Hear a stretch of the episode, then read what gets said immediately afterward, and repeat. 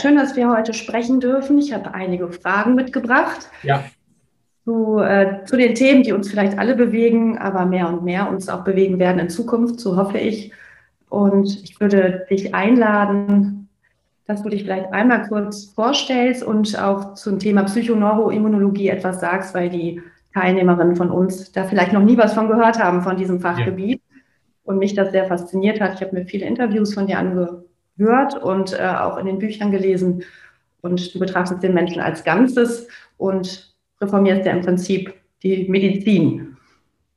Zumindest ja. ist das der Plan. Ich hoffe, dass, ich hoffe, dass das dazu beiträgt. Also ich habe ähm, äh, Medizin und Psychologie studiert, beides mit dem Doktorat abgeschlossen, ähm, bin dazu auch ähm, im Labor zumindest so weit ausgebildet, dass ich ähm, den Fachbereich Psychoneuroimmunologie ähm, beackern kann wissenschaftlich. Ähm, bin nach meinem Medizinstudium, ähm, wie gesagt, ins Labor zu äh, kurz gegangen und dann ähm, kam die Möglichkeit auf, an der Universitätsklinik für medizinische Psychologie mhm. meiner Universität hier in Innsbruck das Forschungslabor Psychoneurologie aufzubauen. Und ähm, zusätzlich zu diesem Aufbau habe ich natürlich auch, war ich auch klinisch tätig, habe also viel Psychotherapie gemacht bis zum heutigen Tag. Ich bin ärztlicher Psychotherapeut und ähm, sehe auch diese Verbindung zwischen der klinischen Tätigkeit mit Menschen und dem ähm, Forschungsbereich Psychoneurologie als essentiell an. Also gerade diese Verbindung zum Menschen sollte man auf keinen Fall auch als Forscher ähm, auflösen das würde dann auch ein Thema sein, vielleicht für eine neue Forschung. Dass man mhm. nicht im, im Elfenbeinturm, im Laboratorium meint, man könne das Leben erforschen. Da bin ich sehr, sehr kritisch geworden, auch in den letzten Jahren, ähm, vor dem Hintergrund der Ergebnisse, die wir in Innsbruck ähm, auch äh, geschaffen haben, bin ich sehr, sehr skeptisch, ob das, was da im Labor passiert, A, überhaupt übertragbar ist auf den Alltag mhm. und B, ob durch ähm, diese, diesen Fokus, diese Konzentration in der, in der biomedizinischen Forschung auf Experimente und Labor nicht ein grundlegend verzerrtes, wenn nicht falsches Bild über den Menschen transportiert wird. Also es bedient letzten Endes möglicherweise auch industrielle, ökonomische Interessen, so eine Forschung, weil sie sehr vereinfacht, weil sie das Komplexe des Menschen rauslässt. Und, ähm, und ich stehe eben für eine, ja, man könnte fast sagen, vielleicht Bedeutungsforschung. Also wo es um Beziehung geht, Bedeutung geht, um das, was uns wirklich betrifft im Leben. Und ähm, genau, das und das und, die, und diese Ereignisse, diese, diese wesentlichen Ereignisse, die wir erleben tagtäglich, die uns wirklich auch nahe gehen, ähm, die verbinden wir nun mit Immunfaktoren. Das ist Psychoneuroimmunologie, mhm. also der, die Verbindung zwischen das, was wir im Psychischen erleben, was wir in Beziehungen mitmachen, was wir in unserer Gesellschaft vor allem mitmachen und in, unseren, in unserer Kultur. Und das eben ähm, in Verbindung gebracht mit Immunsystem, wobei man da unterschiedlich vorgehen kann. Man kann Blut abnehmen, das tun wir nicht, Aha. weil ähm, ich sehr davon ausgehe, dass wir damit äh, schon mal ganz viel Stress setzen, indem wir einfach nur, indem wir schon Blut abnehmen die ganze Zeit. Ja. Das wäre schon mal nicht so ganz günstig.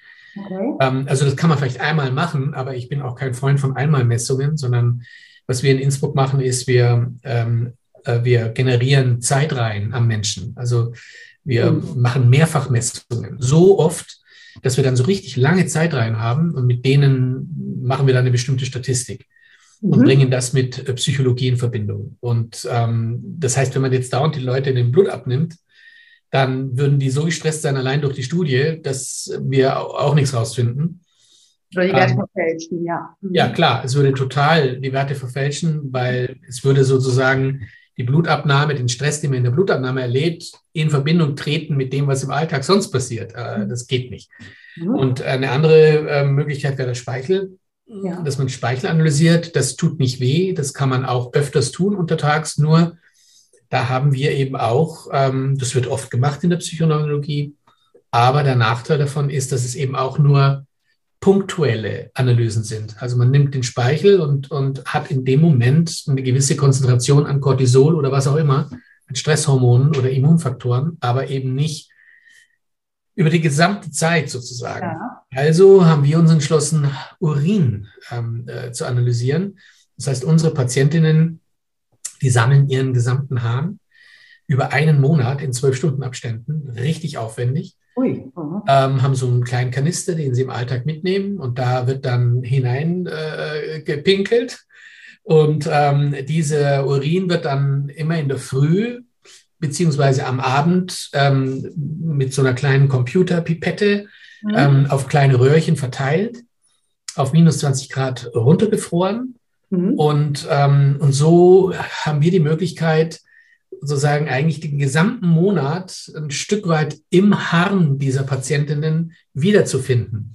Also ähm, wenn wir davon ausgehen, dass die Analysen, die wir da machen, ähm, äh, die sind ja sehr variabel, ja, was wir mhm. da für, für Konzentrationen kriegen. Mhm. In einem ist es oben, im anderen ist es wieder unten, dann ist es wieder oben. Und die große Frage, die wir uns stellen, ist, könnte es sein, dass diese Schwankungen der Konzentrationen, die diese Stressparameter haben, ob diese Schwankungen vielleicht sogar zurückzuführen sind auf das, was die Menschen im Alltag erleben. Okay. Das ist eigentlich die, das ist eigentlich unsere, unser Forschungszugang, unsere Frage. Ja. So möchten wir natürlich auch ganz, ganz viel über den Alltag dieser Menschen wissen. Und ähm, das machen wir mit Interviews. Das heißt, wir äh, bitten unsere Patientinnen in unser Labor zu kommen, in unsere in die Klinik. Dort werden sie dann genau interviewt und da kriegen wir dann raus, was die wirklich betreff, betroffen hat emotional in der vergangenen Woche. Und zwar immer für, für zwölf Stunden, für zwölf Stunden aufgeteilt. Mhm. Und dann haben wir sozusagen schon mal zwei Zeitreihen. Wir haben die Zeitreihe der Harnmessungen, wir haben die Zeitreihe der Interviewergebnisse und als drittes haben wir auch noch, bitten wir die Patientinnen daheim, immer um 8 Uhr in der Früh und um 8 Uhr am Abend Fragebögen auszufüllen. Und da haben wir dann wieder einen Zugang. Das heißt, wir haben da die emotionalen Befindlichkeiten, Alltagsroutinen, Medikamente, körperliche Aktivität. Das können wir dann alles auch noch untersuchen in der Zeit. Und das ist ein neues Design, das wir da entwickelt haben. Und das ist ganz, ganz anders wie der Goldstandard in der schulmedizinischen oder biomedizinischen Forschung, die eben nur mit wenig Messungen arbeiten. Da wird einmal, zweimal, dreimal gemessen, das war's. Und ähm, es werden vor allem Fragebögen gegeben, die sehr normiert und standardisiert sind. Und damit kriegt man ähm, damit kriegt man Informationen über den Durchschnittsmenschen, aber das interessiert uns nicht. Wir wollen Informationen über genau den Menschen, den wir da untersuchen und wollen da Verbindungen, biopsychosoziale Analysen machen, biologische, psycho psychologische und soziale. Mhm. Und das hat sich als ganz, an sich ganz erfolgreich herausgestellt. Wir sind da mittendrin in dieser Forschung, das zu entwickeln. Und das ist für uns Psychoneuroimmunologie. Spannend. Ja. ja, ja, also diese Einzelfallstudien, die ihr macht, die, äh, die über, wie, wie lange gehen die? Vier Wochen oder zwei Monate? Vier Wochen, sogar manchmal zwei Monate.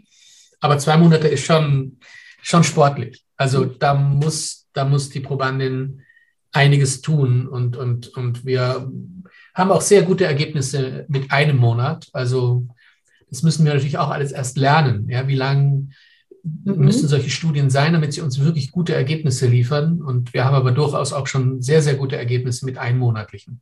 Aber je länger so eine Studie, desto besser natürlich. Und kommen dann diese, ich sag mal, diese Vorerfahrungen auch in den Gesprächen, in den Eingangsgesprächen, finden die ja sicherlich statt. Ne? Also Richtig. Wie genau. war das Kindheit oder wird das abgebildet? Absolut. Biografisch? Völlig richtig, genau. Wir müssen, wir müssen ähm, während dieser prospektiven Teil der Studie, müssen wir natürlich wissen, wer ist denn das? Ja? ja. Wir können ja nicht einfach mit jemandem anfangen, ohne den zu kennen. Mhm. Sodass wir am Anfang relativ viele Interviews auch führen, um überhaupt mal ein Gefühl dafür zu kriegen, wer ist das, ja? Mhm. Haben, wir den, haben wir den schon vorab ein bisschen verstanden? Und wenn ja. wir das gemacht haben, können wir natürlich viele bessere Fragen auch während der Studie dann stellen um sie dann mit den Harnmessungen in Verbindung bringen zu können. Genau. Mhm. Und so ergibt sich dann aus vielen Einzelfallstudien dann irgendwann auch die Möglichkeit, Dinge abzuleiten, die für viele Menschen vielleicht eine Rolle spielen. Richtig. Ja, okay. Wie schätzt du denn den Einfluss der Psyche ein? Also ich kriege das hier immer noch so mit, dass die Leute bei uns, die kommen natürlich dann doch eher mit psychosozialen Belastungen, also Konflikte in der Familie, äh, Trennungsthemen habe ich ja sehr häufig in, meinem, in meiner Praxis, also ja. Scheidung, Trennung. Ja. Und dann, irgendwann kommt dann auch die körperliche Ebene zur Sprache. Also, dass sie dann sagen, oh, ich leide sowieso unter Schlafstörungen, ich habe solche Verspannungen. Dann kommt vielleicht auch sogar mal das Thema Krebs, äh, was eine Rolle spielt. Also, Sie verbinden das aber eben noch nicht, natürlich. Ist das noch abstrakt? Also das eine ist der Körper und das andere ist die geistige, psychische Ebene. Und die Psyche ist für viele ja nicht greifbar. Was ist das denn überhaupt? Und wenn ich dann noch von Bewusstsein anfange zu sprechen, dann denken die, ha, was ist jetzt Bewusstsein? Also, dass das zusammenhängt, das ist logischerweise ja dein Fachgebiet. Ähm, aber hat die Psyche, welchen Einfluss hat die? Wie stark ist der Einfluss deiner Meinung nach? Das ist Deiner Erfahrung? Das ist natürlich eine sehr, sehr hypothetische, eine schwierige Frage zu beantworten, ja, weil äh, wir können das wirklich nur indirekt herleiten über diese Forschungen, die wir machen. Aber wenn du mich fragst und wenn du, wenn, wenn, und ich denke, wir sind sehr, sehr nah dran mit unserem Design. Also wir sind meines Erachtens weit näher dran als normalerweise die, die äh, üblichen Forschungszugänge, ähm, weil wir eben an den Menschen herangehen und diese Zeitreihen schaffen. Und, und ich kann nur sagen, der Einfluss ist fulminant. Okay. Mhm. Also er ist so unglaublich mächtig, dass ich ähm, sagen würde, je höher geordnet das ist, was wir untersuchen, also niedere Ordnung, würde man jetzt sagen, sind Moleküle, mhm. biologische Phänomene. Ähm, und dann geht das immer weiter hoch. Dann haben wir irgendwann mal die Person mit ihrem mhm. Nervensystem und mit der Psyche. Und dann geht die Ordnung noch höher. Und dann haben wir unsere Beziehungen mit zwischen zwei Menschen, aber natürlich auch im Familienverband. Und es wird immer komplexer und es wird immer höher geordnet. Und dann haben wir eine Gemeinde, ein Land, eine Gesellschaft, Kultur. Und ähm, ich würde schon sagen, je höher wir da aufsteigen, ähm, desto mächtiger sind die Einflussfaktoren. Also ich bin, bin ein starker Verfechter der Idee, dass Gesellschaft eigentlich der größte Gesundheitsfaktor oder Krankmacher ist, den wir uns vorstellen können. Also je höher das Ganze geht, desto gewaltiger ist der Einfluss. Und ähm, ich sage das immer in den Interviews, ein wunderschönes Beispiel eigentlich für diesen gewaltigen Effekt, den Gesellschaft und Kultur auf unsere Gesundheit hat, ist eigentlich der Satz, ich kann mir nicht mehr leisten, krank zu sein. Ja, den habe ich auch schon gesagt. Ja, ich auch. Und, ähm, und das ist natürlich vor allem für Selbstständige ähm, der Satz schlechthin. Ich meine, ein Beamter, der sagt sich, pff, klar kann ich mir leisten, krank zu sein, es geht auf mhm. Staatskosten. Ja. Aber wenn ich selbstständig bin und wenn ich dazu noch Verpflichtungen habe, also Schulden aufgenommen habe oder was auch immer, dann weiß jeder Selbstständige, krank sein ist ganz gefährlich. Mhm. Weil du kannst zwar für ein paar Tage ins Bett gehen, aber du weißt ganz genau, du musst die Tage wieder einholen. Und das kann dich dann erst recht nochmal krank machen. Mhm. Ähm, also insofern kommst du in so eine komische Schleife hinein. Und das ist eigentlich ein super Beispiel für unsere Gesellschaft. Ja. Weil man schon die Frage stellen muss, wie hoch ist eigentlich unser Lebensstandard mittlerweile? Was tun wir dafür, dass der Lebensstandard aufrechterhalten bleibt? Was gehen wir für Verpflichtungen und Schulden ein? Und inwieweit manövrieren wir uns dadurch ähm, innerhalb unserer Leistungsgesellschaft und unserer Konsumgesellschaft in eine Falle, Viele sprechen ja von Schuldenfallen. Ist ja auch ein sehr schöner Begriff für das, was ich da sage. Also insofern würde ich sagen, das ist eigentlich ein super Beispiel dafür, wie gefährlich Gesellschaft sein kann und gesellschaftliche Normen, ähm, äh, denen man unbedingt nacheifern äh, äh, muss, ähm, wenn es aber dann um Krankheit geht. Weil, und das können unsere Einzelstudien auch ganz gut, wir können nämlich auch den Einfluss von Immunsystem auf Psyche untersuchen, also die Wechselbeziehung Psyche, Immun und Immun und Psyche. Und wir wissen aus der Forschung, nicht unser, das haben andere äh, äh, herausgefunden, aber es ist ein super spannender Bereich, nämlich, dass wenn wir eine Infektion durchmachen, mhm. ist ja gerade super en vogue, darüber zu reden, mit Corona und Covid. Also wenn wir uns infizieren durch ein Virus, dann wird unser Immunsystem aktiviert. Und diese Aktivierung des Immunsystems führt dazu, dass wir nicht nur gegen das Virus vorgehen und dass wir nicht nur erfolgreich das Virus oder virusinfizierte Zellen kaputt machen mit unserem Immunsystem, sondern dass wir auch eine Gehirnveränderung durchmachen und damit eine psychische Veränderung durchmachen. Also unser Erleben und Verhalten ändert sich, wenn wir infiziert sind, dahingehend, dass wir alles tun, um wieder gesund zu werden. Mhm. Das heißt, wir fühlen uns erschöpft, wir haben keinen Bock, mit anderen Menschen in Kontakt zu treten, wir sind ein bisschen depressiv, vielleicht sogar ähm, lustlos, ähm, äh, sexuell völlig äh, daneben, haben kein, keine Lust, irgendwas zu machen in die Richtung und wollen eigentlich am allerliebsten ins Bett. Ja, im Prinzip ist es ja das. Ja. Und das macht das Immunsystem. Es bringt uns, es zwingt uns eigentlich über diese Veränderung, die ja letztlich Energie bereitstellt. Weil das ja. ist der, der Witz an der Geschichte. Das Immunsystem möchte unbedingt Energie für den Abwehrprozess. Ja. Und diese Energie, die äh, kriegt sie dadurch, dass wir in Ruhe kommen. Weil wenn wir anfangen, Sport zu betreiben, wenn wir infiziert sind oder in den Job gehen oder ich weiß nicht was alles, dann verpuffen wir die Energie, die wir eigentlich brauchen, um gesund zu werden. Und das Immunsystem ist so schlau, dass es uns in einen Zustand versetzt, dass wir am allerliebsten ins Bett gehen und damit genau das machen, was das Immunsystem braucht, nämlich Energie bereitstellen. Und das Gefährliche nun ist, wenn wir in der Schuldenfalle sind und wenn wir uns sagen, wir können es uns nicht leisten, krank zu sein, dann hat die Industrie auch schon sehr schnell was bereitgestellt, was uns den, das Gefühl gibt, wir sind gesund, nämlich Aspirin, Ibuprofen, Mexalen, ja, also die Antiphlogistika, die uns genau dieses Sickness-Behavior-Gefühl wegnehmen. Wir fühlen uns gut, wir fühlen uns gesund, aber in Wirklichkeit sind wir infiziert und machen eine Erkrankung durch und ähm, tun aber eigentlich genau das Gegenteil von dem, was das Immunsystem jetzt möchte, nämlich wir gehen wieder los, weil wir ja uns gesund fühlen. Also sehr, sehr kritische Geschichte.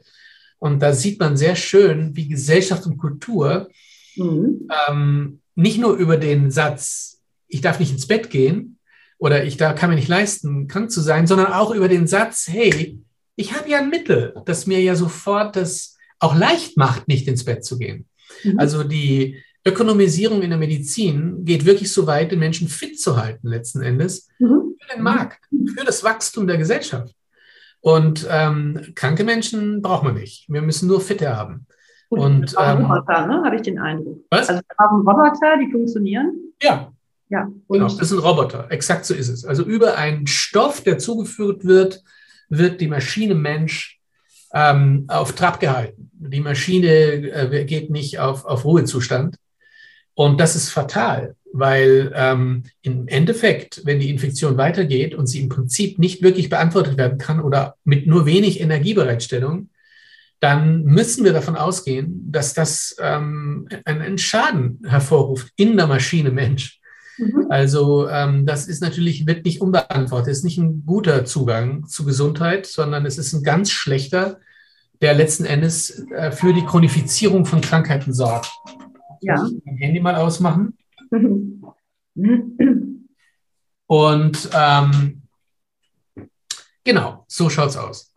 Also insofern, ähm, das wäre eine neue Medizin, die auf der Basis solcher Ergebnisse eigentlich ihr, ihr gesamte Ticke verändert, weil das würde bedeuten, der Arzt würde jemandem sagen, Mensch, du musst ins Bett, da gibt es keinen, kein, du nimmst dir jetzt ein Aspirin, damit es dir besser geht. Mhm. Also ich brauche den Ratgeber. Ja? Ich brauche als Patient einen Ratgeber, der mich letzten Endes biopsychosozial berät und nicht nur biologisch. Ja. Gut, ich habe jetzt das Glück, zum Beispiel so eine Hausärztin gefunden zu haben, die sich ganzheitlich orientiert und genauso vorgeht. Die hat auch die ganze Biografie von mir berücksichtigt, weil ich ähm, zum Beispiel mit enormen Herzrhythmusstörungen reagiert habe auf emotionale Belastungen. Hm. Also ich habe eine enorme Verlusterfahrung gesammelt und konnte das nicht zuordnen, wieso mein Körper jetzt so aus der Rolle fiel. Hm. Also Atemnot, also ganz, ah. ganz komisch bis zu 200er Puls und dann ah, ich kriege einen Herzinfarkt, genau. so fühlt sich das ja erstmal an. Ja. Und äh, da habe ich jetzt auch, das war letztes Jahr ganz extrem, da habe ich gemerkt, wow, also da hast du gar keinen, ich, obwohl ich schon so geschult bin mit Eigenwahrnehmung und ich konnte mich selber nicht mehr runterbringen. Da hat mein Körper also so überreagiert und abgefeuert, dass ich dachte, okay, jetzt, jetzt muss ich mich ergeben und tatsächlich mal ins Krankenhaus und konnte nichts mehr regulieren. Das heißt, wie akut, wenn akute Ereignisse in unserem Leben eintreten, haben wir dann überhaupt noch auch die Möglichkeit, über Bewusstsein, über Eigenwahrnehmungstechniken oder über die Psyche zu regulieren oder wann schießt der Körper darüber hinaus? Hm. Das ist eine, eine, eine interessante Frage. Also ähm, ich denke, das, was du da erlebt hast zum Beispiel, ähm, das ist zunächst, also ich würde sowas auf jeden Fall mal zunächst einfach als Warnsignal interpretieren. Mhm. Also ich bin auch keiner, der jetzt so zu denen gehört, die sagen, die Symptome müssen sofort weg. Mhm. Für mich ist ein Symptom ein, ein, ein Signalgeber. Und ich, ich habe die Aufgabe als, als Arzt und Psychotherapeut, diese Symptome zu lesen, Krankheit zu lesen. Mhm. Wann hat die begonnen? Mhm. Unter welchen Umständen? Ähm, was ist das überhaupt für eine Krankheit? Kann die mir schon allein durch ihre Symptome und die Manifestation etwas erzählen? Mhm. Ähm, es gibt ja ganz unterschiedliche Möglichkeiten. Du kannst ähm, Bewegungsprobleme haben, indem du plötzlich irgendwie was Komisches am Fuß hast und musst jetzt äh, dich schonen. Ja. Oder du hast ähm, etwas am Herzen, mhm. Ähm, das funktional ist, wie in deinem Fall, ähm, das dir Panik macht. Ähm, äh, oder du hast, du hast Krebs ähm, und, und, und auch diese Erkrankung würde ich versuchen zu lesen. Ja. Ähm, und nicht gleich ähm, anzufangen mit irgendwelchen schweren maschinellen Zugängen. Ähm, wir kennen das ja alle, Krebstherapie geht ja gar nicht mehr anders wie Chemobestrahlung und Operation. Und ähm, ich frage mich oft, ähm, wenn das auch eine psychosomatische Geschichte ist, dann gehe ich ja gegen den Körper in einer Form vor. Also das ist ja wie Krieg. Total. Es ist ja unglaublich, ja. Also dieses Ausmerzen von Zellen mit der Gefahr, dass auch gesunde Zellen draufgehen und man eigentlich noch viel mehr Schaden setzt, als, ähm, als man vielleicht gegen die Krankheit äh, äh vorgeht. Übrigens auch etwas, was ich sehr kritisiere an den Covid-Maßnahmen. Wir müssen da jetzt nicht drauf eingehen, aber ähm, das war für mich eigentlich einer der Haupt- Punkte in meiner Kritik, dass ich eine Medizin kritisiere, die eigentlich immer nur Krieg führt. Und äh, mit diesem Krieg führen Kollateralschäden produziert, die größer, schlimmer sind als ja, die Ursache selbst. Genau. Und, ähm, und das war so mein Hauptkritikpunkt in den letzten zwei Jahren. Und im Prinzip kannst du das auf alle medizinischen Interventionen äh, äh, ähm, äh, äh anwenden. Bei Krebs ist es am deutlichsten. Ja. Ähm, ähm, aber im Prinzip ist es natürlich auch bei dem, was du erlebt hast, ähm, durchaus denkbar, dass du auf einen Kardiologen triffst, der ein Hardliner Maschinenmediziner ist und der überhaupt keine Ahnung hat von Psyche und von den psychischen Zusammenhängen und, und ähm, dich auch gar nicht fragt, wer nee. du bist und was nee. du erlebt hast und so weiter und dann ganz schnell mal guckt in dein äh, Invasiv über Katheterdiagnostik äh, in dein Herz hineingeht und schaut, ob da irgendwas nicht stimmt.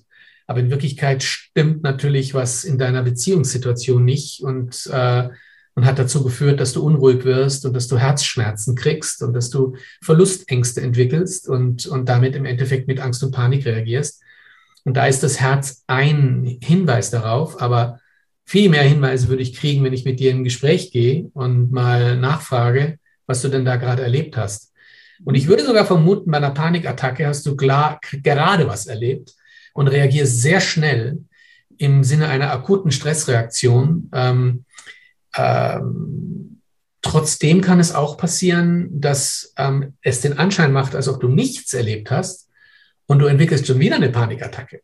Hatte ich auch schon, ja, ja. Genau, und dann müsste man noch tiefer gehen bei dir und müsste auch die gesamten früheren Zusammenhänge angucken. Wo sind deine Verletzungen?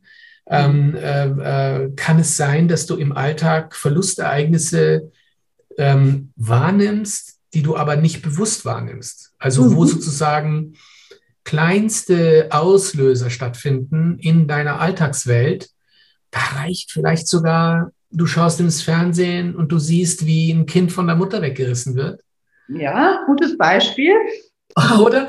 Und du würdest nie und nimmer auf die Idee kommen, dass die Panikattacke eine halbe Stunde oder Stunde später wegen so einem Bild stattgefunden hat, das vielleicht auch nur ganz kurz gezeigt wurde, aber dich eben auch an etwas erinnert im tiefsten Inneren, an Ängste und an, an Verlustsituationen, die du eben so verarbeitest. Und, und das würde halt ein Hinweis darauf sein, ja, also am Herzen würde ich da nicht rumoperieren, ähm, sondern ich würde gucken, wie ich dich ja, mit deinem gesamten Herzen sozusagen ja. versuche zu, zu, zu äh, begleiten. Und, und, und das ist letztlich das, was die biopsychosoziale Medizin, der ich so das äh, Wort rede, ähm, letzten Endes vertritt. Äh, da sind Begriffe wie, nehmen wir mal einen Begriff wie Berührung.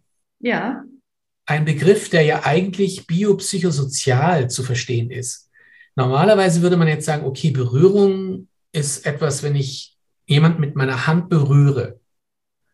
Ja, aber eben, im Herzen klar, werden. Ja, du bist schon in einer anderen Welt, ja. Aber die meisten Menschen da draußen würden sofort assoziieren, das ist was Körperliches, was Biologisches. Mhm. Aber wenn man genau hinguckt und wenn man nicht abgespalten Geist, Seele und Körper abspaltet und so unterwegs ist im Leben, dann hat man sofort den Eindruck, ich kriege das gar nicht weg, dass diese Berührung, die ich da körperlich denke, dass die ja eigentlich eine psychische Berührung auch ist. Ja. Und, dem, und, und damit auch eine soziale, weil, weil Berührung funktioniert zwischen zwei Menschen. Klar kann ich mich selbst auch berühren. Mhm. Ähm, ich bin manchmal auch berührt, ähm, aber ich bin eben berührt, weil ein Beziehungsereignis mir so wichtig ist und etwas Bedeutungsvolles in meinem Leben stattfindet. Und damit hast du eigentlich ein Wort, das eine ganz andere Semantik hat und eine ganz andere Bedeutung eine, ganzheitliche Bedeutung. Und das ist die neue Sprache, die ich auch fast vermute, die wir in einer neuen Kultur, neuen Medizin haben werden. Ja. Wir werden nicht mehr, wir werden diese Worte wirklich ganzheitlich benutzen und, und, und uns was überlegen müssen. Wenn wir das wirklich nur körperlich meinen, dann ist es aber nicht mehr Berührung, sondern ist es irgendwas anderes, ja. Dann ist es anfassen oder ja. An, ja, irgendwas, richtig. Ja. Dann muss es materialisierter äh, auch kommuniziert werden. Aber das Wort Berührung, das wird dann für was ganz Besonderes ähm, aufrechterhalten. Und das Gleiche ist die Wunde. Mhm. Eine Wunde ist nie nur körperlich. Eine Wunde ja. ist eben auch eine Verletzung, die ich psychisch mitgemacht habe und daraus eine Wunde bekommen habe. Also man sieht, eigentlich können wir jedes Wort biopsychosozial auch uns überlegen, was bedeutet das. Und, und bei manchen ist es ein bisschen einfacher, bei anderen weniger einfach, aber das wäre die neue Denke, ähm, die ich äh, äh, als sehr, sehr wichtig empfinden würde in der neuen Medizin. Und wenn, wenn, wenn wir da mal so weit wären und ein Arzt würde so ticken, ja, wunderbar. dann wäre das natürlich ein ganz anderer Zugang zu Menschen. Und wenn er dann auch noch sagen würde, dieser Arzt oder diese Ärztin, ja, klar, aber was ich auch noch gelernt habe, ist, dass das Beziehungs- und kulturell und gesellschaftliche noch mächtiger ist als das biologische. Dann wäre ja in der Berührung auch der soziale Beziehungsaspekt der mächtigste und nicht der körperliche Berührungsteil. Wünschenswert. Genau. Aber wie du sagtest, äh, genau, ich bin aus dem Krankenhaus auch sofort wieder geflohen, weil ich sofort nur eins bekommen habe, Beta-Blocker. Und es hat genau. überhaupt keiner nach dem Zusammenhang gefragt. Ja. Ja, außer der Notarzt, das muss ich mal fairerweise sagen, der sich auch sehr gegen die Maskenpflicht einsetzt und auch eine Studie gemacht hat in der Covid-Zeit. Und ich hatte das Glück, dass der jetzt auf dem RTW saß. Und ähm, der hatte sofort verstanden, dass das mit einer Panikreaktion auf ein emotionales Ereignis abgestellt war. Hat er noch seinen Arbeitsplatz? Der ist, glaube ich, ist der freiberuflich tätig als Notarzt? Kann das sein? Ich weiß es nicht, vielleicht haben Sie ihn gefeuert. Nennen, weil Gunnar Kaiser hat ihn auch genannt. Also es ist Kai Kieselinski und der hat ja sich damals stark gegen, Masken, gegen das Maskentragen von den Kindern eingesetzt. Ja, aber ich frage, ob der noch seinen Job hat. Das habe ich nicht überprüft könnte mir vorstellen, nicht. Ich kenne einige kritische Leute, die gerade Schwierigkeiten haben und bin auch entsetzt über so äh, wenig kritische Mediziner und Medizinerinnen aus meinem privaten Umfeld, mhm. bin ich irgendwie wie eine Verschwörungstheoretikerin erschienen bin, weil ich einfach mhm. nur Fragen gestellt habe. Ja. Ja. Was aber noch schlimmer ist, ähm, ehrlich gesagt, weil wenn wir biopsychosozial denken, dann würden wir ja sagen, diejenigen, die sich ganz, ganz tief mit der Psyche des Menschen auseinandersetzen und mit den sozialen Beziehungen und den Bedeutungskonstellationen, von denen würden wir uns sehr wohl erwarten, dass sie kritisch in der Covid-19-Krise reagieren. Und die haben mich am meisten enttäuscht. Ja, ein Mediziner enttäuscht mich nicht, weil vorher habe ich von vornherein mir schon gedacht, die sind so technikhörig, mhm. dass die wahrscheinlich all das, was da Covid-19 passiert, ähm, eins zu eins nehmen und nicht denken darüber. Das haben sie auch, den Medizinern wurde ja Denken abtrainiert im ja. Studium. Okay. Aber ähm, die Psychoanalytiker, sage ich jetzt mal, denen würde ich jetzt schon mal ähm, verlangen von denen, dass sie ähm, das Unsichtbare hinter dem Sichtbaren sehen und ähm, auch mal hinterfragen, was ihnen denn wirklich Angst macht. Um was geht es denn da wirklich bei der Geschichte und sich auch sauber informieren, reflektieren und ähm, das schönste Wort der Covid-19-Krise querdenken. Ja. das lassen wir uns nicht wegmachen. Nee, das lasse ich mir nicht nehmen. Ganz sicher nicht. Das stimmt. Ja, ich kann das manchmal natürlich aus meiner Blase hier mit Humor nehmen. Gott sei Dank habe ich in meinen Seminaren Leute, sag ich mal, die schon so weit sind, sonst würden die Bewusstsein nicht googeln. Das ist mein Vorteil. Das ist völlig richtig, ja, genau. An diese Zielgruppe geht auch jetzt das Interview äh, und wir befassen uns dort ja mit diesen unbewussten Themen. Mhm. Also wir gehen auch in, in, der zweiten Sitzung gehe ich mit den Leuten auf der Zeitlinie ein bisschen zurück. Mhm. Klassische Zeitlinienarbeit. Und denen ist eben oftmals nicht mehr bewusst, warum sie im Hier und Jetzt sich so fühlen und so reagieren und dass sich so angetriggert fühlen. Und dann setzen die im Prinzip kurz so eine Heilungssequenz, indem sie die Situation umstellen. Also indem sie die Information, die sie da irgendwann mal abgespeichert haben, korrigieren. Mhm. Liebevoll aus der, aus der Metaebene, damit sie nicht da reinrutschen wieder. Und die haben auch sofort danach Aha-Effekte. Dann bekomme ich tolle E-Mails und dann verfallen sie aber oftmals nach ein paar Wochen wieder natürlich in diese alten Muster, klar. Aber wie wichtig sind diese unbewussten emotionalen Informationen, die uns vielleicht gerade jetzt nicht zugänglich sind? Was machen die mit uns über die Jahre und überhaupt? Also das ist, das ist, für mich ist das eine, eine Säule einer neuen Medizin, was du da gerade fragst. Das ist eigentlich ein so großer, großer Einflussfaktor für unsere gesamte biopsychosoziale Existenz im Hier und Jetzt, ähm, dass ohne das, ähm, was du gerade angesprochen hast, eine Medizin gar nicht funktionieren kann.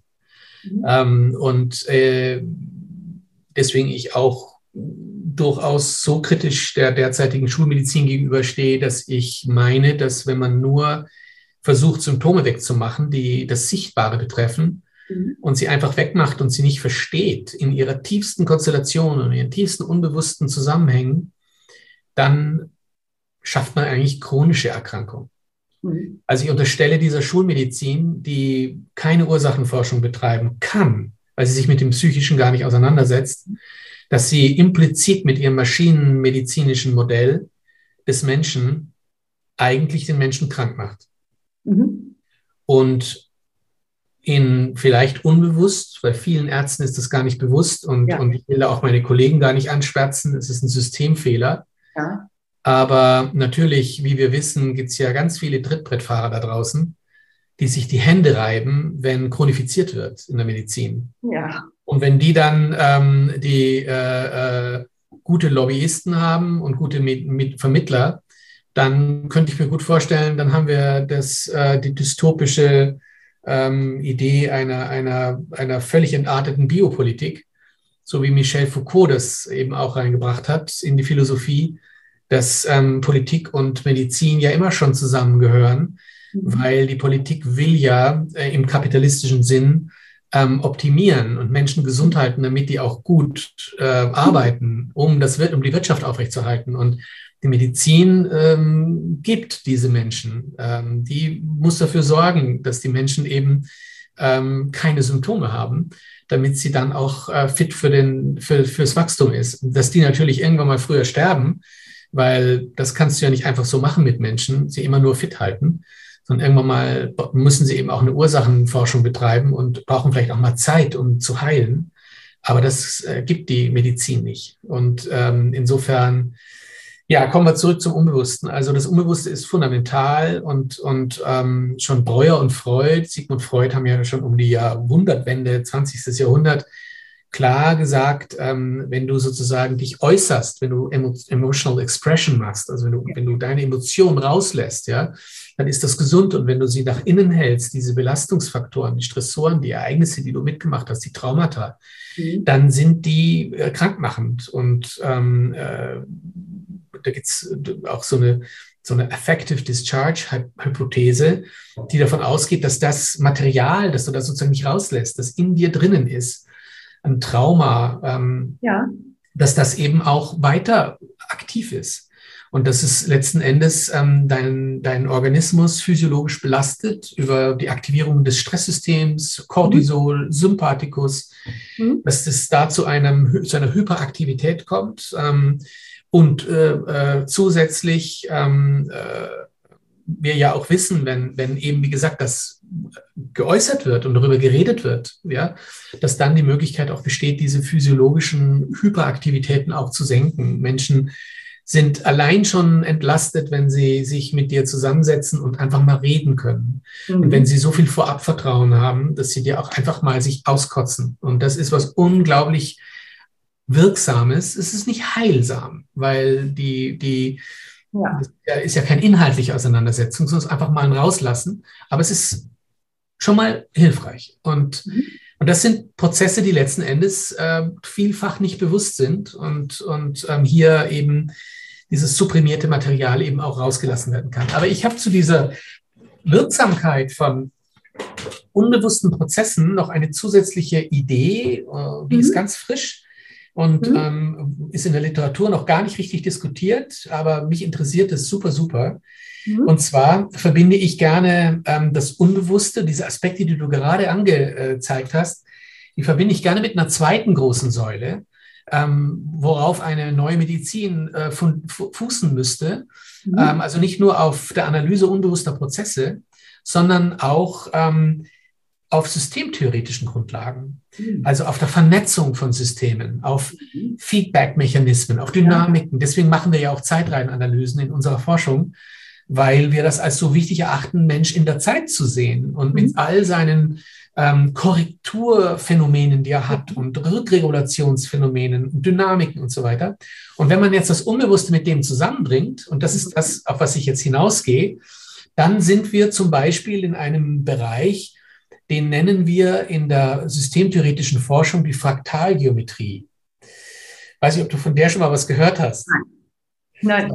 Also dann, dann äh, berichte ich dir was und das ist was echt total Spannendes und, und ähm, meines Erachtens ist das die Zukunft der Medizin. Mhm. Und zwar folgendes. Ähm, das klingt jetzt mal ganz kompliziert, ja, und wir ja. werden hier jetzt kein mathematisches Seminar machen, könnte ich auch gar nicht halten, könnte ich auch gar nicht halten.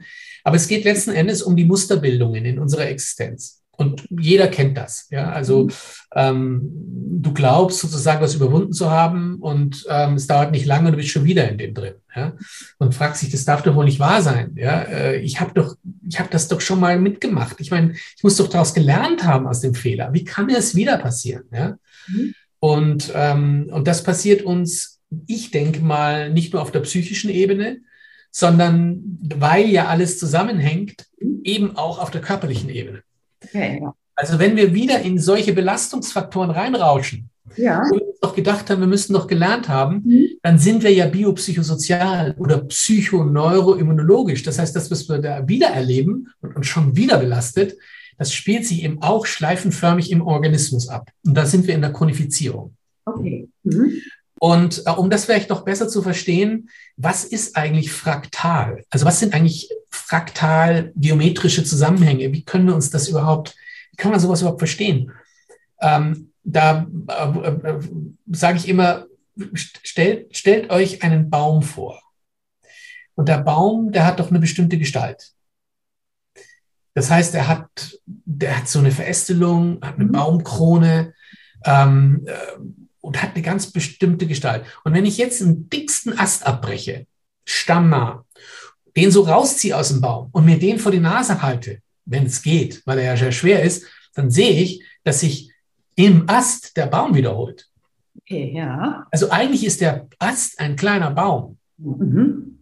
Und wenn ich von diesem kleinen Baum wieder einen Ast abbreche, dann sehe ich, hey, das Prinzip Baum wiederholt sich in diesen immer kleiner werdenden Ästen, aber immer wieder. Immer wieder. Und das nennen wir Fraktale.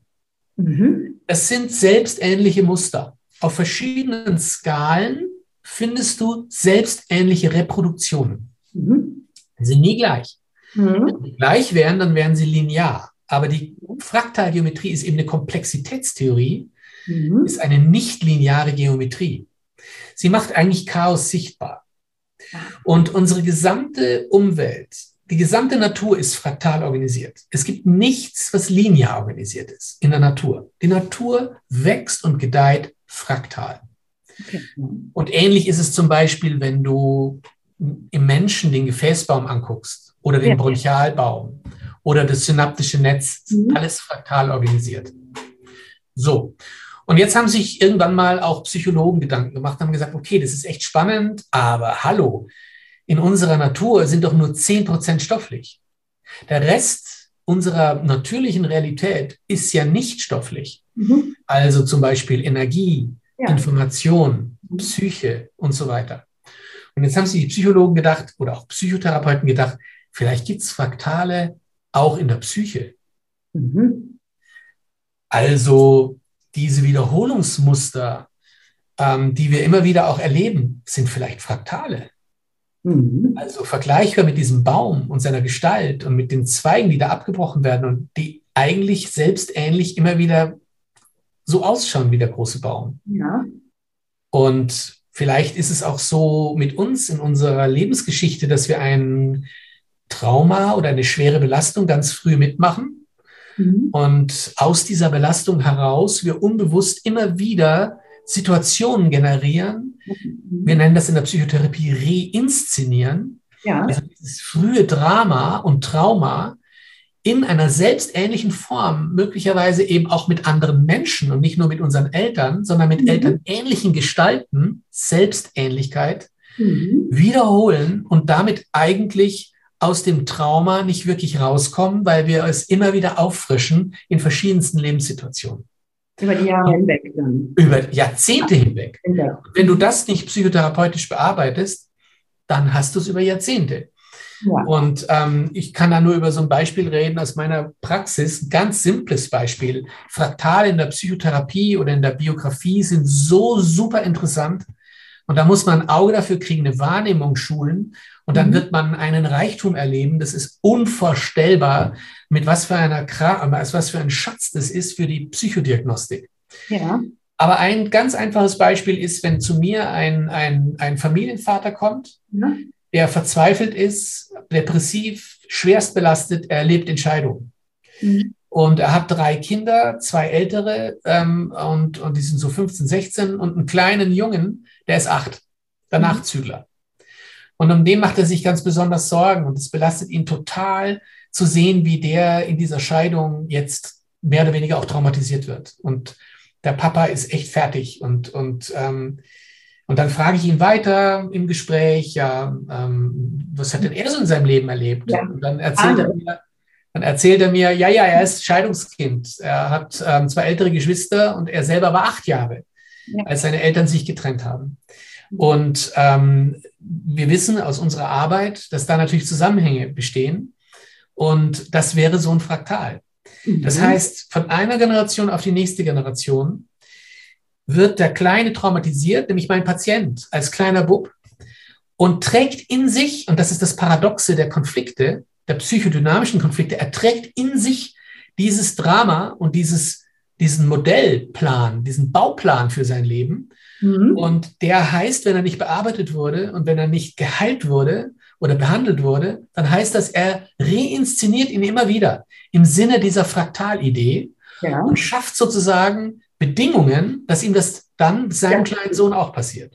Mhm. Also es ist irre, ja, und es ist eigentlich, man darf dem nie in dem Maß jetzt auch Schuld geben, dem Papa, weil der würde natürlich daran zerbrechen, dass er seinen eigenen Sohn so fertig macht im Endeffekt, weil er selber dieses Muster in sich trägt. Aber mhm. es geht letzten Endes genau um diese unbewussten Prozesse. Und deswegen ist es so fundamental wichtig, das Unbewusste in die Medizin zu holen, weil wenn das wirklich stimmt, und es, es, es deutet außerordentlich viel darauf hin, dass das stimmt, dann müssen wir an diese Grundstrukturen von Menschen kommen und müssen über vertrauensbildende Prozesse und Beziehungsgeschehnisse äh, letzten Endes ähm, an diese Heilungen gehen und, und dem Menschen helfen, dass er sozusagen darüber hinwegkommt und das nicht nochmal inszeniert in seinem Leben, weil er damit eben, wie gesagt, unbewusst sehr viel Leid auch wieder produziert. Nicht nur für ihn selber, sondern eben für die nächste Generation, die damit selbst wieder in die Fraktalgeometrie eingebaut wird. Wahnsinn, ja. Also sowas. Und das hängt alles biologisch dann auch zusammen. Also wir können bei diesem Mann, der sich da so belastet mir zeigt, können wir nicht sagen, hallo, Körper, Geist und Seele sind getrennt. Das ist ja totaler Blödsinn, mhm. sondern wir müssen davon ausgehen, dass synchron oder auch zeitversetzt mhm. im Körper genau dieses Drama auch abgespielt wird. Und er dann aber möglicherweise an einen Mediziner kommt, der im Prinzip nur den Körper sieht und null Ahnung hat von den Auslösungsfaktoren und genau nur die Symptome dann äh, äh, versucht zu, zu beseitigen. Und das hilft sowas von nicht, im Gegenteil. Es bringt einen dann nur noch, äh, ist eigentlich eine Retraumatisierung nebenbei. Ja. Also wenn man, wenn man, äh, äh, ähm, manchmal kann man durchaus in der Medizin durch die reine Symptomorientierung retraumatisieren. Wir kennen das zum Beispiel aus der Gynäkologie, ähm, wenn Frauen, die sexuell missbraucht wurden, im Unterleib Schmerzen entwickeln und, und da nichts gefunden werden kann, also funktionelle Schmerzprobleme entwickeln, die aber eigentlich missbraucht, vergewaltigt wurden, dann kann es so weit kommen, dass der Mediziner dann nur auf den Körper guckt und nur immer sucht nach irgendwas. Ähm, so weit geht, dass er eine schwere Operation im Unterleib durchführt bei dieser Frau. Und, und das passiert reihenweise. Also das ist überhaupt nicht äh, selten, sondern diese Schmerzsyndrome werden missinterpretiert, fehlinterpretiert und damit wird gewaltiger Schaden geschaffen, weil letzten Endes dieser Frau dann am Ende des Tages ein riesiges neues Trauma geschaffen wird, im gleichen Muster nämlich. Also auch hier wieder fraktal. Ja. ja. Wahnsinn. Okay, so war mir das nicht klar ich äh, erahnte es schon, wenn ich jetzt auf den Zeitlinien bin, dann gehe ich ja, ja für die Genau, deswegen habe ich es auch angesprochen. Ja. Das ist interessant, weil gerade wenn man mit Zeitlinien arbeitet, mhm. dann kommt das intuitiv auf, diese eigenartigen, selbstähnlichen Strukturen. Ja. Also ich habe vor sechs Jahren damit angefangen, dass ich mich selbst gefragt habe, wie könnte ich das Muster durchbrechen, weil ich gesehen habe, weiblicherseits oder mütterlicherseits führen wir alle ein ähnliches Leben. Alle alleine erziehend, geschieden äh, immer im Kampf ums Überleben. Es ist ja. unheimlich anstrengend. Ja. Und ich sehe das die ganze Generation jetzt schon, also bis zur Urgroßmutter. Also siehst du. durchaus Stärke da, aber die Stärke wird auch so die verpuffte. Also ja. ja, es kostet unheimlich viel Energie. Und da dachte ich, okay, ich will das jetzt nicht mehr haben und für meine große Tochter auch nicht. Und dann kam ich auf diese Zeichenarbeit bei mir selber erstmal zu sprechen. Genau, und, und vielleicht hast du wirklich das Fraktal bei deiner Tochter durchbrochen. Mit deiner Arbeit. Ich hoffe es, ja. Aber das, äh, das war mir eben alles nicht so klar. Es kam intuitiv, diese Art zu arbeiten. Und äh, da würde ich dich gerne noch fragen. Ähm, es ist natürlich alles andere als Psychotherapie, was wir machen dürfen als Coaches. Und nichtsdestotrotz hatte ich den Eindruck, dass wir durchaus einigen Menschen sehr, sehr gut und effektiv helfen können, wenn wir die Räume aufmachen und die liebevoll eröffnen, dass sie den Zugang wieder zu sich finden. Und ja, ja, ja, durchaus, ja. Mhm. Also würdest du das äh, auch so sehen, dass Menschen das in diesem Bereich, äh, wenn es um Ängste geht, ich sage mal Angst gesehen zu werden, Angst nicht geliebt zu werden, das sind ständig Ängste, die wir haben. Ja, ich muss dir, ich muss dir ganz ehrlich sagen, also ähm, wenn ich mit dir spreche, dann hast du ähm, für meine Begriffe in meinem Sinn, wie ich Psychotherapie verstehe, mehr psychotherapeutische Kompetenz wie so manch Psychotherapeut, der ähm, ebenfalls mit einer psychotherapeutischen Form ähm, arbeitet, die letzten Endes zur Optimierung des Wachstums beiträgt, indem auch da geschaut wird, schnell mal die Ängste wegmachen mit irgendwelchen Lerngeschichten oder irgendwelchen Expositionstherapien, mhm. äh, wo ich mir auch manchmal denke, hey, was ist denn das? Ja, klar kriegst du die Ängste weg, ja, wenn du, wenn du jemanden, der, der was jetzt ähm, Angst hat, äh, ja, ähm, in den Lift zu gehen, ja? ja? Und dann nimmst du den an der Hand und gehst mit ihm gemeinsam im Lift und machst es zehnmal. Ähm, dann hat er halt keine Angst mehr vom Lift, aber die Ursache ist damit nicht bearbeitet, ja. Nix ist damit bearbeitet. Das Symptom ist weg. Mhm. Aber es wird an anderer Stelle irgendwann mal wieder was kommen. Davon kannst du 100% sicher sein. Also der Mensch ist mit Sicherheit nicht geheilt und, und im Gegenteil, du hast ihm die Chance genommen, ähm, letzten Endes über diese Angst, die er da hat, in den Lift zu gehen, vielleicht dahinter zu kommen, um was geht's. Ja und wer weiß, was er da alles erlebt hat in seinem Leben. Äh, und da muss man hin und nicht äh, im Hier und Jetzt irgendwelche Symptome behandeln. Und das ist für mich, das macht mich richtig wütend, weil, ähm, äh, und wie gesagt, da, da bin ich gegen das Grundprinzip der Verhaltenstherapie. Ähm, mhm. ich weiß aber auch hier, es wäre völlig unfair, jeden Verhaltenstherapeuten in die Tonne zu hauen und zu sagen, ähm, gehen Sie nur nicht zu Verhaltenstherapeuten, weil ich bin überzeugt davon, da gibt es ein paar, die echt gut sind und die sich auch mit dem Menschen in einer biografischen Arbeit auseinandersetzen, die durchaus auch unbewusste Phänomene mit hineinnehmen. Ich kenne diese Verhaltenstherapeuten und, und schätze die auch sehr. Und ähm, äh, das wäre total unfair, sozusagen alle gleich zu handeln. Aber das Grundprinzip Verhaltenstherapie, das halte ich für falsch. Das halte ich für genauso falsch wie die Maschinenmedizin. Okay. Ja, ich, ich habe einiges beleuchtet für mich und habe auch überlegt, ob ich kann mich nicht identifizieren. Ich habe eine unheimliche äh, Schwierigkeit mit Diagnosen. Also den Stempel so aufzudrücken. Ja. Wir haben hier, also wo ich jetzt sitze, das ist ein Zentrum für Bewusstsein, nennen wir das, und da ist auch der Verein Elternfrieden. Das heißt, wir betreuen ja auch Kinder aus traumatischen Trennungssituationen. Und oftmals kommen die Mütter dann auch mit so Diagnosebildern und wenn wir mit denen fünf, sechs Mal gearbeitet haben, vielleicht mag es auch energetisch sein, wie wir arbeiten, natürlich. Aber dann eröffnen die Kinder uns etwas, wo man ganz andere Ursachen findet. Natürlich sind die verhaltensauffällig, weil ihre Eltern so sind. Und seit der Covid-Pandemie merke ich eben, dass sehr, sehr viele Jugendliche natürlich jetzt mit Ängsten reagieren. Ich sehe das allerdings auch bei meinen beiden Kindern. Da würde ich auch gerne hinleiten jetzt nochmal. gerne. Also ich habe acht und eine 17-Jährige ähm, aus unterschiedlichen Verbindungen. Das heißt, wir leben auch sehr unterschiedlich alle. Aber bei meinem sehr, sehr selbstbewussten Jungen, der so recht gut und ich selber bin auch sehr gut durch diese Pandemie gekommen, psychisch, wie ich finde. Äh, jetzt merke ich Auswirkungen. Das heißt, neue Ängste, Unsicherheit und ähm, ständige Infekte. Er ist der 17-Jährige. Nee, er ist der Achtjährige. Der Achtjährige. Mhm. Also er reagiert jetzt neuerdings, also mit den Infekten. Ich habe immer das, den Eindruck, er zeigt jetzt einen Infekt auf körperlicher Ebene, damit ich auch zu Hause bleibe und damit er auch zu Hause bleiben kann in seinem Schutzraum. Ja.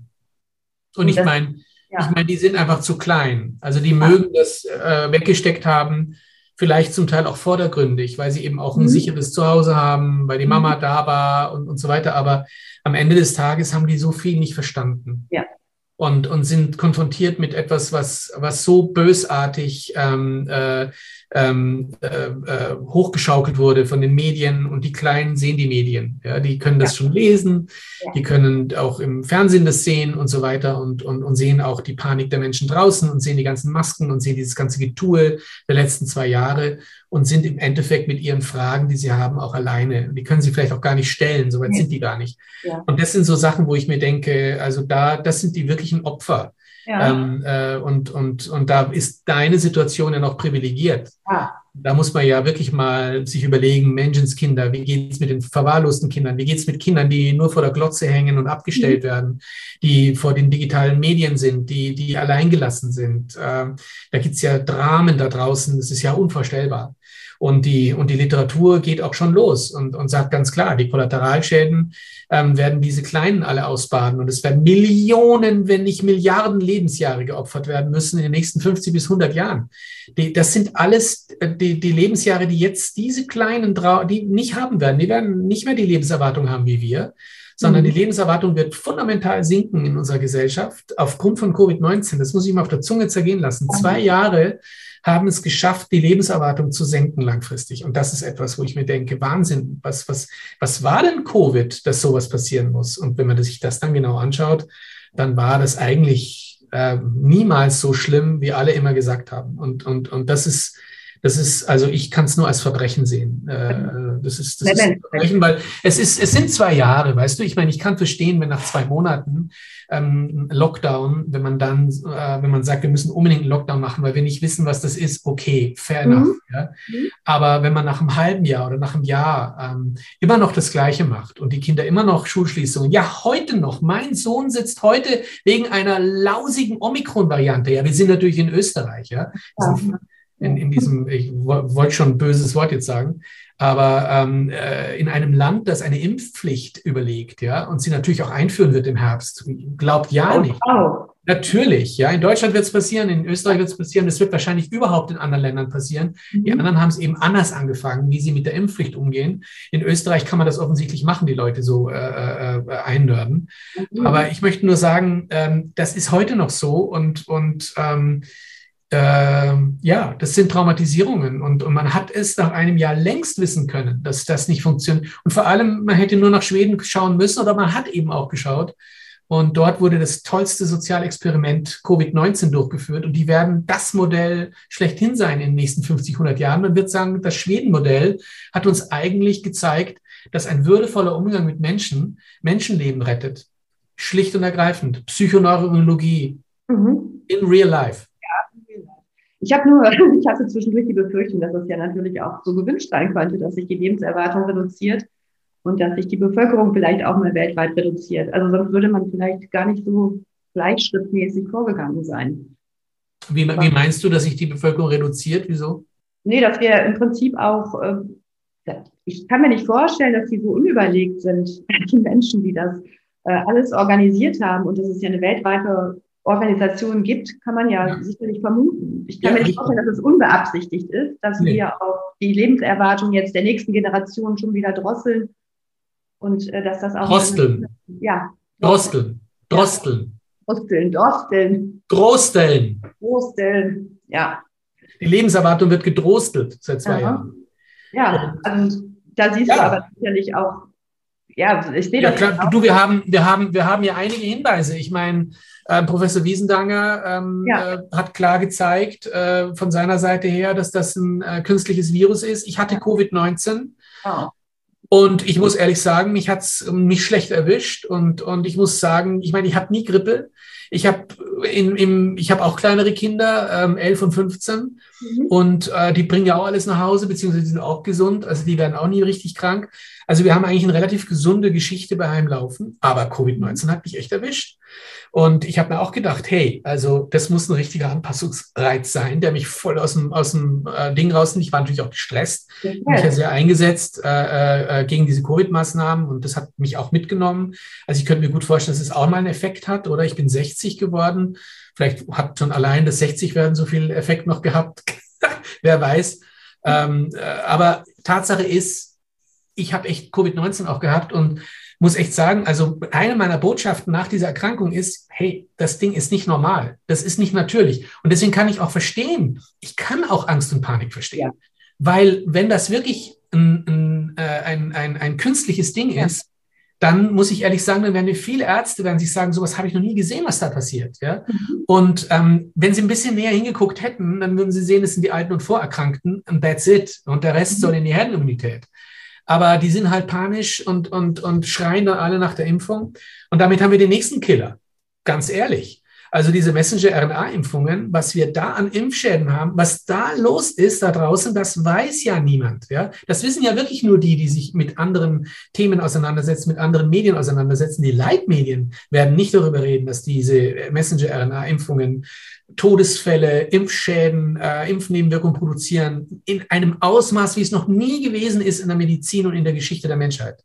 Und das ist etwas, wo ich mir wirklich denke, hey, also wenn du von, von Bevölkerungsreduktion redest, dann haben wir zum einen ein Virus und, und zum anderen einen Impfstoff. Genau. Also das müssen wir schon zusammenzählen, ja. Und wenn hier eine Organisation im Hintergrund ist, dann hat die gut gearbeitet. Und zwar ziemlich subtil und perfide, die Leute in Angst und Panik versetzen, um sie dann an die Spritze zu bringen. Und, ähm, äh, und das ist ja das im Endeffekt auch das Prinzip des Kapitalismus. Schaff Bedürfnisse, wo du davor keine hattest. Mhm. Und über Angst. Ja. Sex, Sex Cells und Angst Cells. Du ja, kannst über Sex extrem viel äh, verkaufen und du kannst über Angst viel verkaufen. Ja, und über Macht. Und über Macht, ja. genau. Mhm. Und genau das ist passiert. Mhm. Traurig, aber wahr. Ja, ich, ich weiß nicht warum, ich war von Anfang an sofort dagegen, aber ich lasse mich eh von meinem Gefühl leiten und dachte, wie, wieso soll ich mich jetzt, ich lasse mich sowieso nicht gegen Grippe impfen und äh, konnte auch meinen Sohn bisher davor bewahren. Wenn man getrennt lebt, ist das nämlich gar nicht so einfach. Es ist auch das erste Mal in dieser, in den zwei Jahren passiert, dass die Eltern nicht mehr gemeinsam unterschreiben müssen. Dass ein Elternteil, der das will, kommt bei Gericht sofort durch. Gab es früher nie. Ne, bei Masern musste immer zu zweit noch unterschreiben. Okay. Also wird durchgesetzt jetzt auch. Und das, ja, ja, okay. Ja. Also da, da kannst du auf ein Fraktal hoffen. Da kann ich auf ein Fraktal hoffen. es gibt nämlich auch gute Fraktale. Ja, das, kann ich nicht sagen, oder? Ja. Wenn du dich nicht impfen lässt und du hast eine Tochter, die ist 17 und die lässt sich auch nicht impfen, dann würde ich sagen, Fraktal. Und seitdem ich meinem Sohn das erzählt habe äh, über die Fraktalgeometrie, bringt er mir fast jeden Tag irgendein Beispiel, was gut und interessant ist.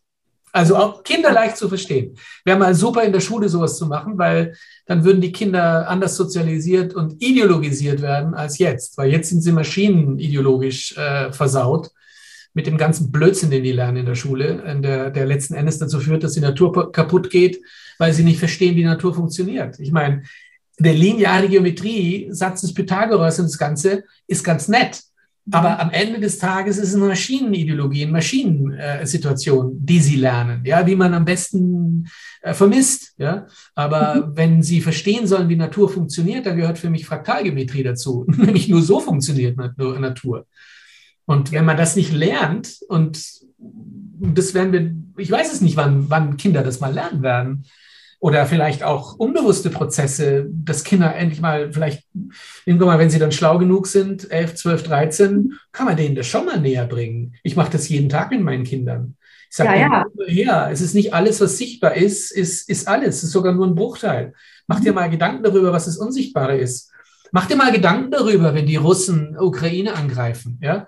Ähm, äh, da kannst du, ich meine, ich sage es jetzt nicht so meinen Kindern, aber im Endeffekt könntest du auch genauso sagen, ja, wenn ein Mann einer Frau ins Gesicht schlägt, dann hast du 80 Prozent, die sofort auf Seiten der Frau sind. Ja.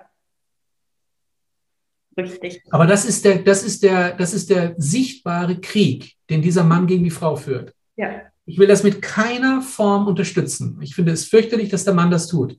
Aber ich möchte auch wissen, was die Frau mit ihm gemacht hat. Genau. Und zwar unterm Tisch, nicht sichtbar. Mhm. Eine Menge. Und das ist das, was ich, das ist das, was ich, was ich auch bei dieser Russland-Ukraine-Geschichte sehe. Ich will keine Wimpel, keine, keine gelb-blauen Propagandawimpel. Ich möchte, dass das genau angeguckt wird und differenziert der Bevölkerung mitgeteilt wird. Das darf man aber nicht. Weil wenn man das tun würde, dann würde man unsere Sozialisation in Frage stellen. Mhm. Schlicht und ergreifend. Man würde den, die Machtinteressen Amerikas in Zweifel stellen. Man würde das Dackelwesen der Deutschen äh, am Gängelband der Amerikaner in, äh, sehen. Man würde die, die Kleinheit äh, sehen, die nach dem Zweiten Weltkrieg noch übrig geblieben ist. Das sind ja alles Vernetzungen, Verquickungen, die sind den meisten Menschen überhaupt nicht klar, was da läuft. Und das ist etwas, das finde ich ein Verbrechen. Ja, auch hier wieder ein Verbrechen. Auch in der Massenpsychologie, die gerade betrieben wird. Es ist wieder, es ist wie mit Covid-19, es ist ein nahtloser Übergang von einer Massenpropaganda in die nächste. Und deswegen, das zusammen, es hängt zusammen. Ich weiß nur noch nicht wie, aber mhm. das können die Ökonomen äh, erklären, wie das zusammenhängt. Aber es hängt ganz sicher zusammen. Ja, ja, ich bin gespannt. Aber ich merke jetzt, dass die Leute, die, die schalten direkt auf die anderen Kanäle und jetzt kommt wieder die Angst, aber auch direkt die Positionierung eigentlich in, in, in derselben Form, wie ich das vorher erlebt habe mit der, mit der Spritze. Genau. Und das wenige Geld, das sie noch haben nach Covid-19, weil die wenigsten wissen, dass sie überhaupt kein Geld mehr haben werden in den nächsten Jahren, ja. das dürfen sie jetzt auch noch spenden an die Ukraine. Das ist so irre, was da läuft. Ja, ich nicht, nochmal, ich möchte auf keinen Fall Menschen leid. Aber so wie bei Covid-19, es ist alles am Rücken der Zivilbevölkerung ausgetragen. Also zu glauben, dass das bei Covid-19 nicht schon war und jetzt weitergeht. Wir haben ganz ähnliche äh, Situationen. Wir haben eine Massenpropaganda laufen. Wir haben die Zivilbevölkerung, die wieder drauf geht. Das sind alles Aspekte, die wir schon bei Covid-19 hatten. Nur ist ja. das den wenigsten klar. Das setzen die nicht in Zusammenhang. Nee, setzen nicht in Zusammenhang. Haben es auch nicht gelernt. Die sind verblödet und sie werden immer mehr verblödet über diese ganzen Digitalisierungen, die laufen. Die nächsten Generationen sind eine Katastrophe, die jetzt kommen. Das sind die, die aus neoliberalen, kapitalistischen Gründen von den Eltern aufs Sofa gehockt werden, weil die ja. Eltern keine Zeit haben für die Kinder. Die müssen ja den Lebensstandard aufrechterhalten. Also sitzen auf der Glotze und kriegen diesen ganzen ideologischen Müll von den öffentlichen Medien äh, und Leitmedien serviert. Ja. Und da, es ist im Prinzip nichts anderes. Es ist eine Katastrophe, die jetzt kommt. Ich kann es nur sagen, es ist eine Katastrophe. Hast du denn noch Hoffnung? Weil ich hatte letztens auch ein Gespräch, wo ich gesagt habe, ich habe keinen Bock mehr mit Menschen mich zu befassen oder die, ich hatte eine Zeit lang noch so eine Missionareinstellung und dachte immer, ich muss sie jetzt missionieren. Nee. Und da merke ich, da habe ich gar keine Lust mehr. Ich auch nicht, mache ich nicht mehr. Nee. Aber die Hoffnung. Ich mache, mein, ja, ich mache meine öffentlichen Auftritte und wenn da jemand zuguckt und sich ein bisschen äh, äh anstecken lässt, infizieren lässt durch mich, ähm, dann biopsychosozial infizieren natürlich, ja dann, ähm, äh, äh, dann gut. Aber mhm. mit, mit Hardlinern, äh, die von Schwurblern reden und die selber die größten Wissenschaftsschwurbler sind, die rumlaufen, mit denen brauche ich nicht in Beziehung gehen. Echt nicht. Also das ist für mich Energieräuber. Die mhm. sabotieren letzten Endes meine Kraft. Und äh, die brauche ich sehr wohl, äh, äh, um für das zu kämpfen, für das ich kämpfen möchte gerade. Ja, und das finde ich schon noch beruhigend. Ich habe festgestellt, es sind doch ähnlich viele Leute, so wie wir unterwegs sind, jeder in seinem Gebiet. Das äh, beruhigt mich ein bisschen, weil ein bisschen Hoffnung brauchen wir ja auch. Und ja. es werden auch, finde ich, immer mehr, die sich jetzt untereinander vernetzt haben, gemeinsam einen Weg beschreiten wollen. Und das ist so für mich, der Bewusstseinswandel steht für mich im Vordergrund. Ich wünsche mir das für, vor allen Dingen für unsere Kinder, dass sich da etwas äh, verändert über die Zeit und für unsere vielleicht zukünftigen nachkommenden Generationen. Ne?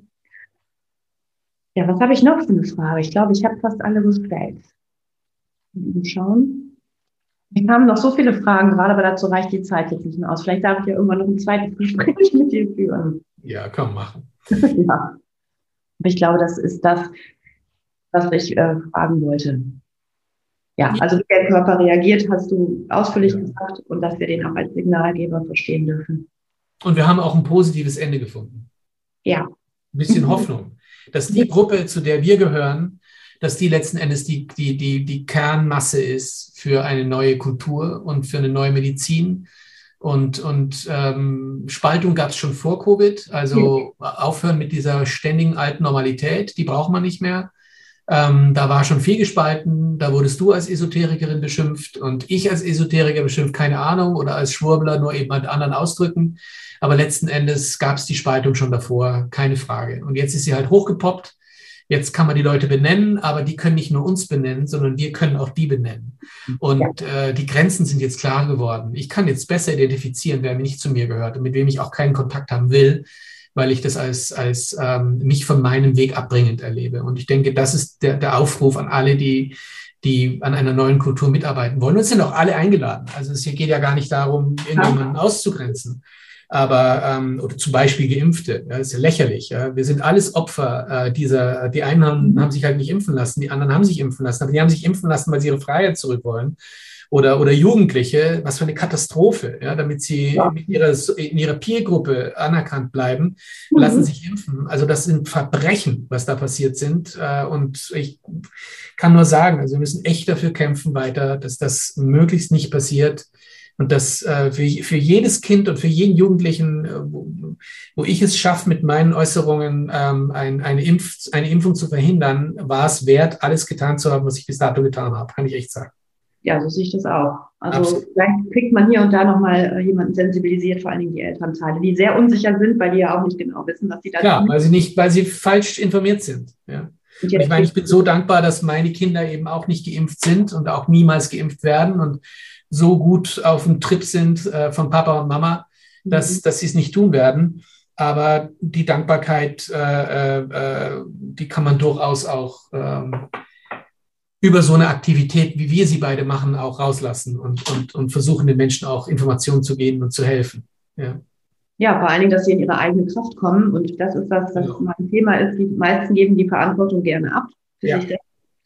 Und äh, das passiert dann mit einem, wenn man das eben tut. Und vielleicht können wir Leute noch dazu befähigen, dass sie ihre Instrumente, die sie eigentlich Gott gegeben haben, auch mal wieder einsetzen. Ne? Sich selbst wahrnehmen und sich selbst auf die Schlichte kommen und aufs Herz, anstatt immer nur auf den Denker zu hören, kann teilweise auch hilfreich sein. Und das Immunsystem biopsychosozial denken.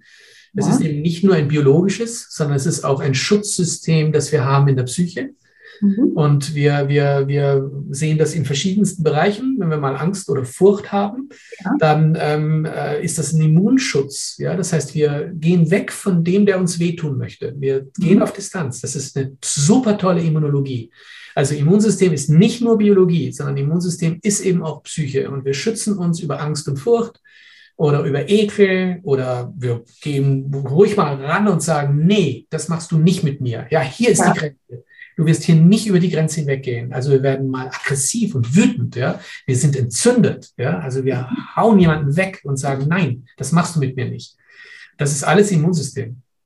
Das wäre die neue Medizin, die das eben auch sieht und sieht, hey, möglicherweise sind das sogar noch viel mächtigere Immunfaktoren wie das biologische Immunsystem.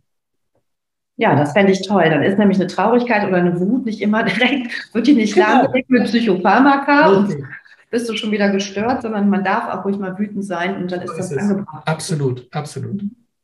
Ja, dann erlauben wir es uns wütend zu sein, aber auch hoffnungsvoll zu bleiben oder ich erlaube mir das jetzt. Genau. Ja. Ich bedanke mich sehr, Christian, für deine Zeit. Ja, vielen Dank. Spannend, vor allen Dingen mit der fraktalen Geometrie. Da bin ich, möchte ich noch mal was drüber nachlesen. Ja, ja. Also, danke dir sehr, recht herzlich. Ich stoppe dann jetzt auch die Aufnahme.